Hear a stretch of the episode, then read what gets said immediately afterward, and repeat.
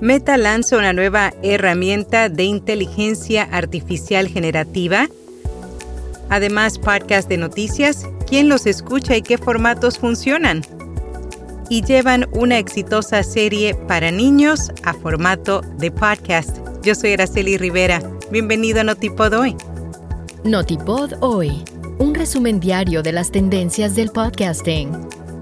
Hindenburg, el programa de edición de audio multipista diseñado para podcasters y profesionales de palabra hablada, ahora te ofrece la capacidad de editar audio por medio de transcripciones o texto. Prueba Hindenburg Pro durante 90 días y recibe un 30% de descuento en una suscripción anual.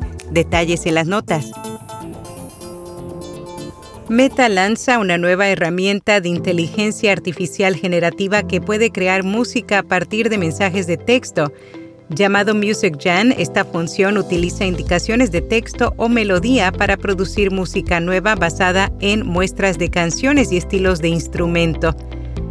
Aunque, como todas las creaciones de inteligencia artificial, también podría enfrentar desafíos legales. Este tipo de iniciativas significan que tarde o temprano se escucharán canciones generadas por inteligencia artificial. Tal es el caso del anuncio realizado por Paul McCartney en el que reveló que a finales de este año estrenarán una nueva y última grabación de los Beatles usando inteligencia artificial que utilizaron en este caso para sacar la voz de John Lennon de una vieja demostración y completar una canción de hace décadas. El Instituto Reuters publicó su informe de noticias digitales 2023, escrito por Nick Newman, en el que se examina el consumo de este género de podcasts en varios países. Encontraron que el consumo general de podcasts de noticias es más alto en los Estados Unidos y más bajo en muchos países europeos como Francia y el Reino Unido.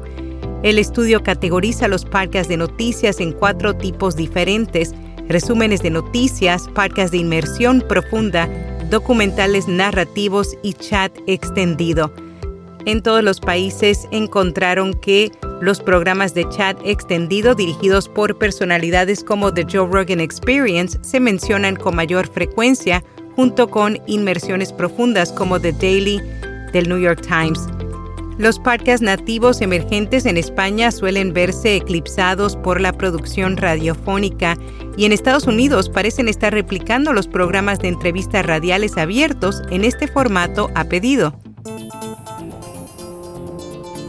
Peppa Pig ahora llega en formato podcast. La plataforma de audiolibros y podcast Audible, en asociación con la empresa matriz del popular personaje animado Hasbro, lanzaron esta serie solo en audio esta es la primera extensión de podcast de la marca global Peppa Pig, que anteriormente ya se ha adaptado a varios formatos, incluidos parques temáticos, comercio minorista, entre otros.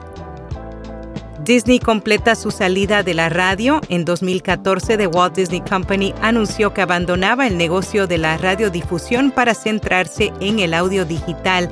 En este momento, la compañía cerró rápidamente 23 de sus 24 estaciones despidiendo a 200 personas en ese proceso. En podcast recomendado Clima al Aire, un podcast en el que se exploran temas sobre el cambio climático y sus impactos en el mundo, especialmente sobre el sector empresarial. Y hasta aquí, no tipo hoy.